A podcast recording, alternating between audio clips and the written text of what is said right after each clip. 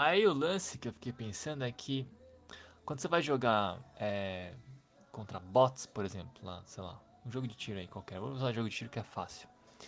É, contra um bot, o programa, é, não sei explicar muito bem, tá? Mas se fosse um programa normal, primeiro pixel que aparecesse na sua cabeça, o, a mira do bot ia lá e dá um headshot em você, porque é um programa, né? um software. Ele executar uma tarefa muito melhor do que qualquer ser humano. Então é assim, o primeiro sinal da sua cabecinha na tela dele, a sua mira ia grudar na sua cabeça e já era, você ia morrer, zero tempo de reação, não ia ter jogo. Porque é muito difícil competir com máquina, né? Quando as máquinas realizam as tarefas delas. Então, o que, que rola? A inteligência artificial dos jogos é tipo, entre aspas, né, um emburrecimento do próprio software. É tipo, eu estou tentando emular um comportamento humano para esse software. E o comportamento humano, enfim, tem erros, né? A gente não é máquina. E aí eu fiquei imaginando isso, né? Que todo o lance da inteligência artificial é para ela também servir ao jogador, né? Tipo, não ser tão, tão eficiente quanto uma máquina e às vezes é, tentar emular aí como seria um jogo contra outro ser humano. E aí eu fiquei viajando que esse Spy Par é justamente o contrário, né? É você ser humano tentando parecer um NPC. Porque se você chegar lá na festa e começar a fazer as tarefas lá, tipo, de um jeito super é, eficiente e tal, como qualquer humano faria, o outro humano vai olhar e vai reconhecer esse comportamento. Então o que, você tem que fazer? Você tem que andar igual um bot, se comportar igual um bot, ou seja, você tem que se comportar igual uma inteligência artificial emburrecida, tá ligado? Eu tô colocando aqui várias palavras que talvez um cara de TI ou um cara que estuda isso, ou um game designer, vai falar, mano, cala a boca, você tá falando, falando tudo errado. Mas você entendeu a ideia, né? E aí fiquei muito curioso, tipo, é isso, você tentando parecer um NPC, é isso. Cara, Feliz Natal, né? Feliz Natal, relembrando essa época maravilhosa, que não acontece só nos jogos, né? Acontece isso no mundo inteiro, que é um monte de jogo ruim sendo lançado para ser vendido no Natal. Então, jogo de filme, jogo de eu só consigo lembrar de filme, tá? Mas tem jogo de série, jogo de brinquedo, jogo de personagem de brinquedo, um monte de jogo ruim para ser vendido no Natal. Então, feliz Natal para você aí, João, para todo mundo que você ama. E um brinde aí aos jogos horríveis que são lançados perto do Natal para enganar um monte de pais e crianças também, né? Salve Alexandre, feliz Natal para você e todo mundo. É... Hum, eu acho que tu pode aproveitar esse espírito de renovação que o Natal e o Ano Novo traz para enveredar em Halo mesmo. Só que eu, eu, eu, eu, eu tô sentindo que eu tô me repetindo e que eu tô ficando uma pessoa meio ch o chato do Game Pass. Mas é fato. O que eu vou te falar é a melhor. Eu, eu acho que é a melhor solução. Que é o seguinte: se tu nunca assinou o Game Pass, pega por um real, assina ele no PC mesmo, a versão de PC, e baixa o Master Chief Collection, joga o, os Halos e vê se tu gosta e tal. Se tu gostar, tu pode continuar pagando a mensalidade. Se tu não gostar, uh, para. Ou se tu gostar e não quer um, pagar um, uma, um serviço mensal, compra o, o Halo, Master Chief Collection e tal. O Spartan Assault, eu acho que, acho que era um jogo de celular, viu? Não, é, não, não, não vale a pena, foi adaptado e tal, mas ele é um joguinho bem. bem ruinzinho, na verdade. É, o que vale a pena é realmente o, os Halos numerados, o Halo Reach, que é o, uma prequel e que muita gente elogia como o melhor dos Halos. Se não me falhe, foi o último da Band. Se não me falhe, foi o que já tinha até easter eggs de Destiny, que eles já estavam uh, preparando, já estavam acalentando no jogo. Na, na, colocaram ali no, no, no meio do. Uh, o melhor estilo adventure lá da Atari, que o cara colocou o crédito dele mesmo no, no primeiro easter egg? Pois é, a Band para no, no, no divórcio da Microsoft eles deixaram essa mensagem escondida. Então é isso, Game Pass na cabeça e, e vai lá um realzinho, aproveita o Game Pass, vê, vê o que é o Game Pass e dando certo, meu, te, te, te atira. É, eu, eu tô jogando, né, o, o Halo 2 e uma outra coisa que tá me fazendo curtir é que as missões têm uma espécie de tempo esperado. Cada missão é meia horinha, sabe? Então tu consegue meio que de uma maneira instintiva dizer, ah, eu vou jogar uma missãozinha aqui, ah, duas e tal.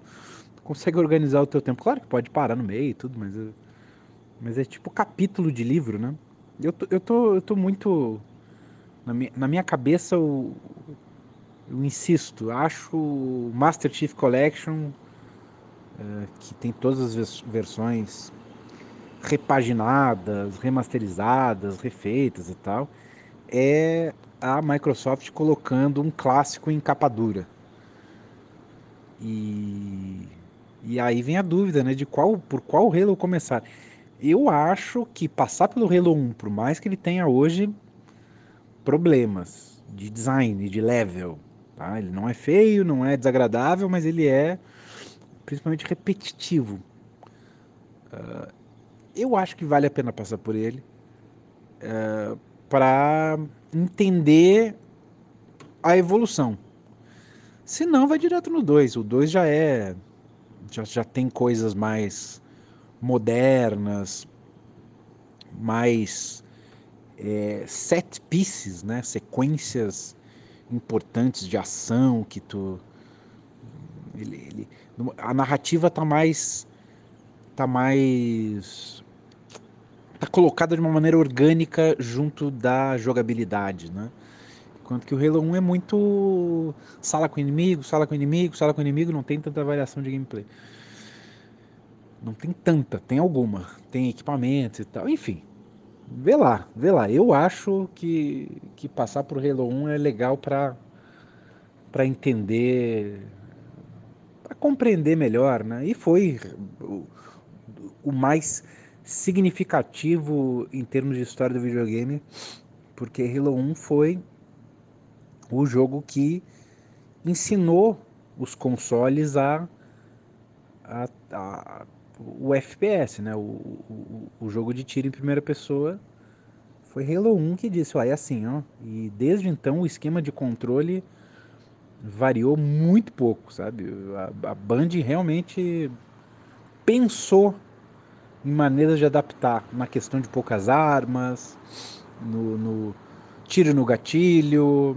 É muita coisa ali que aconteceu graças a Halo 1, importantíssimo.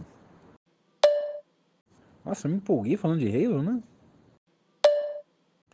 Agora, que legal esse, esse jogo que tu descreve. É, acho que essa síntese de você ter que fingir ser um NPC é muito legal e me fez lembrar o multiplayer do Assassin's Creed.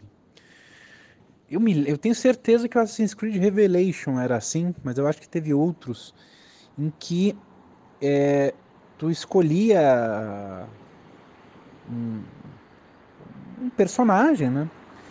E esse personagem né, podia ser um comerciante, um, ah, sei lá, coisas da época, né, meio renascentista lá do Assassin's Creed. É, uma cortesã, um soldado, enfim, um personagem desse. Só que esses personagens, eles eram repetidos pelo cenário à exaustão, pessoas iguais. É, então, tu tinha que te disfarçar também e conseguir identificar os outros jogadores que também são tão, também estão disfarçados né, no meio da, da multidão e tal. Eu acho essa jogada genial pelo seguinte: é, Assassin's Creed se coloca como um, ambiente virtual. Né? Na verdade, o que está acontecendo é, um, é um- uma realidade virtual do, de pessoas do presente que se colocam aí nessas espécie de, de, de, de- do Animus, né? Num, num holodeck super desenvolvido para voltar para o passado. Eu, eu, eu não gosto disso em termos narrativos, mas entendo que essa impronta serve para justificar limitações, né? Se tu vai além da área do mapa, o, há um alarme de, olha, a realidade virtual aqui não chegou até aqui, tarará, tereréu. E também justifica essa repetição de NPCs no cenário, né? Fica, fica uma coisa diegética, não é, não é por não é uma limitação do software, não, é a narrativa que, que precisa ser assim e tal. Então ficou ficou muito, muito bem arranjado, sabe? Mas eu sinto que esse, que esse modo multiplayer acabou sendo abandonado nos, nos outros jogos. Eu não sou muito de multiplayer, né? Eu sou bem single player. Mas achei uma, uma ideia muito legal e parecida com o que tu falou. E, pô, engraçado, enquanto eu te ouvia falar de subversão de gêneros, me veio na cabeça de imediato Undertale, né? Que a gente já falou, e tá um jogo que eu não eu não gosto, porém eu sei que ele é bom, sabe? Tem essa eu, eu consigo separar essas coisas, sabe? Eu sei que ele é bom, eu sei que ele é importante, blá blá blá, blá só que eu não gosto. Mas ótimo jogo, tem entendo as as forças dele. Undertale é uma, uma perversão total de gêneros, né? Ah, se tu parar pra pensar, Shadow of the Colossus é uma, é uma perversão, né? Não tem. Ele acaba. O normal seria fazer um jogo de ação cheio de inimigos até chegar ao boss, parará, parará. Isso aí já morreu ali, né? É, Não, não, não tem um monte de inimigo na tela, muita ação. Então, na verdade, eh, existem jogos de gênero, mas os jogos eles sempre estão tentando, né? Tomando a entendendo a base, entendendo o que os jogadores esperam e aí depois propondo novas coisas, né? Os grandes jogos. Journey é outro que é um, na verdade é uma é uma aventura, vai jogo de plataforma 3D, mas completamente alterado, né? Se tu, se tu parar para analisar, na verdade, eu acho que a perversão, a, a- deturpação, né? a, a flexibilização, acho que é a melhor palavra, de gêneros, ela está sempre presente nos grandes jogos, acho eu. Pô, e um jogo que não reinventa nada, que eu adoro, que não tem nada disso, tá super encaixado. Ele é uma mistura de coisas que já foram feitas e dá muito certo. Se chama Horizon Zero Dawn. Putz, que jogo que eu curti demais. Também é bom, né? Quando é bem executado, não precisa reinventar nada, não precisa flexibilizar nada. Tá bom ali, Eloy, tira. Dá, dá, dá, dá, dá com seu arco e flecha lá, toma ele flecha no, no dinossauro robô, mundo aberto, RPG, tudo que a gente conhece, tudo que a gente gosta e. Putz, funciona muito bem, meu Deus. Ô, João, boa ideia essa sua. Vou seguir esse conselho. Eu tava pensando em começar pelo primeiro mesmo. Você falou que o segundo era mais legal. Aí, que tinha melhorado, né? Eu pensei, "Ah, acho que vou jogar o primeiro pra também sacar isso. E vou fazer esse, esse rolê aí do Game Pass. Você não virou chatão do Game Pass, não, cara. Virou evangelizador. Evangelizador. Essa tá certa a palavra? Virou é, tipo espalhando a palavra do, do Game Pass.